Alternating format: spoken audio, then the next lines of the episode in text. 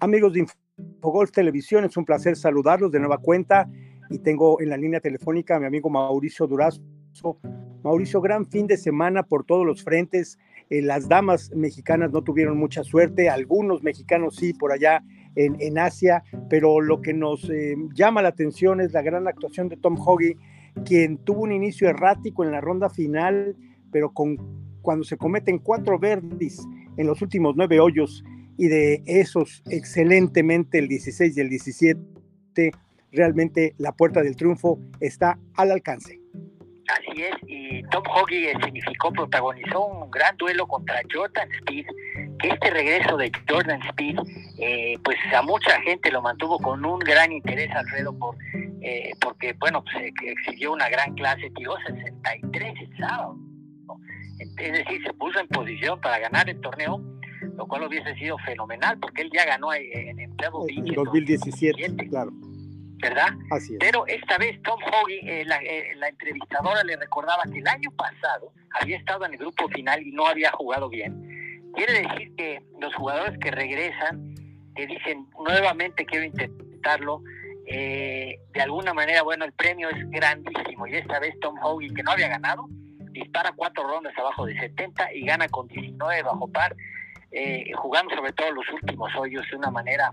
El tiro de la semana para él fue el 16 en un segundo golpe a 150 yardas, la deja a 2 centímetros del hoyo, estuvo a punto de enfocar para Águila. Y luego un pot para Verdi en el 17, que fue sensacional. Y ahí en el 17 donde Jordan Speed encontró, bueno, su némesis, ahí fue donde perdió realmente el torneo y ya no tuvo oportunidad, pero bueno, nos dio eh, pues realmente muchas satisfacciones a, los seguidores de Jordan Speed. Realmente sí es un jugador que ya será de mucha peligrosidad en los eh, próximos eventos, Alfredo. Así es, y también ahí para las cámaras de televisión ejecutó un tiro espectacular ahí frente a la barranca, eh, con, mucha angustia, pero finalmente pues es un gran jugador y la dejó muy cerca del green. Así es, con gran riesgo además, este, muy parecido a lo que es en la Copa Ryder, pero así que Jordan Speed tuvo de todo y bueno, un muy buen torneo que creo que para él un segundo lugar en solitario, luego Bo Hosler, eh, Troy Merritt, Patrick Cantley, fíjate, Patrick Cantley es el jugador probablemente más encendido, pero eh, realmente no ha podido capitalizar un 71 un poco desdibujado en, en fallando muchos spots en la última ronda, Alfredo, pero Patrick Cantley tenía todo para llevarse el título, es un jugador con gran ascendencia, es, californiano y conoce, bueno, el conocimiento de la cancha es fantástico, así que, eh, bueno, pues no tuvo los resultados. Otro que se esperaba más era Maverick McNeil también, que había jugado muy bien el año pasado y tampoco tuvo pues muy buen resultado, Alfredo. Así es, y por lo que respecta a la LPGA, jugado en la Florida, vaya exhibición de Leona Maguire, la de, la de Irlanda, que termina muy bien con un 67 y me llamó mucho la atención de las jugadoras que no pasaron el corte, entre ellas Gaby López, María Fácil, Albán Valenzuela, pero tampoco Yuka Sasso, eh, son jugadoras, eh, vi, la lista de las que no pasaron el corte, Mauricio, me llamó mucho la atención, pero bueno, bien, bien por Leona Maguire, con, por Lexi Thompson y por Sara Schmelzel, que se quedan con el 1-2-3 ahí en la Florida. Así es, este brilló, brilló Leona Maguire, eh, la, hemos estado siguiendo porque a raíz de su gran actuación en la Copa Ryder, eh, se demostró que es una jugadora muy aguerrida, difícil de vencerla, eh, 27 años de edad, eh, pues está realmente ahora sí despegando hacia las alturas que ella esperaba. Y bueno, hace historia, Alfredo, la primera jugadora de Irlanda en, conquistar un título de la LPGA no es poca cosa, lo hace venciendo a una grande que es Lexi Thompson y ahora Sara Schmelzer, Marina Alex también, Brittany Alto Mario, o sea, nombres importantes, Stacy Lewis, estaban ahí al, tope del tablero, pero ahora fue Leona Maguire la que jugó por nota, prácticamente les dio una gran exhibición al final y pues sí, un, triunfo con cierta holgura, jugando un extraordinario golf, Alfredo.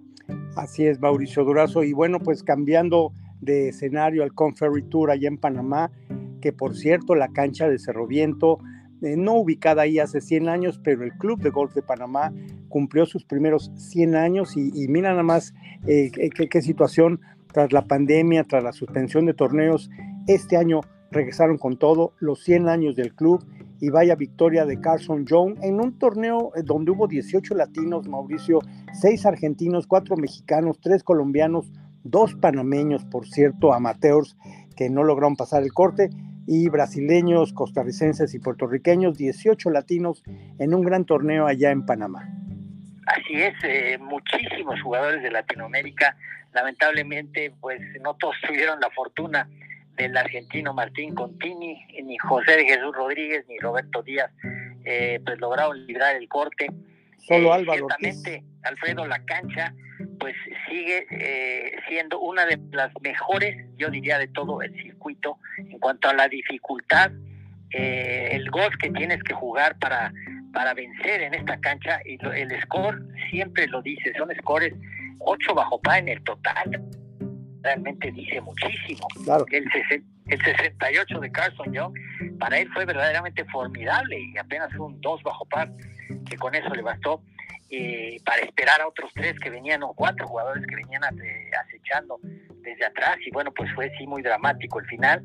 Y lo que podemos sacar paralelismo entre los tres torneos es que el ganador fue ganador de su primer título, tanto Tom Hogan como Leonard Maguire como Carson Young logran su primer título en los respectivos circuitos. El mejor latino, Martín Contini, de manera sorpresiva, en el noveno lugar eh, con cuatro bajo para Alfredo.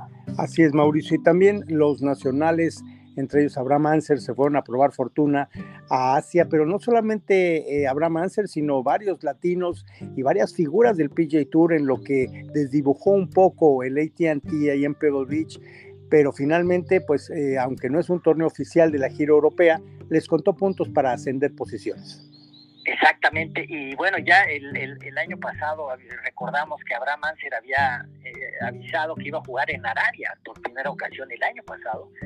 Jugó aceptablemente, eh, pero probó suerte y lo importante es que regresó, regresó este año empate en el octavo lugar con Jonathan Vegas y Joaquín Nima, fíjate, las figuras más importantes del golf latinoamericano estaban allá en el Saudi International perteneciente a la gira asiática.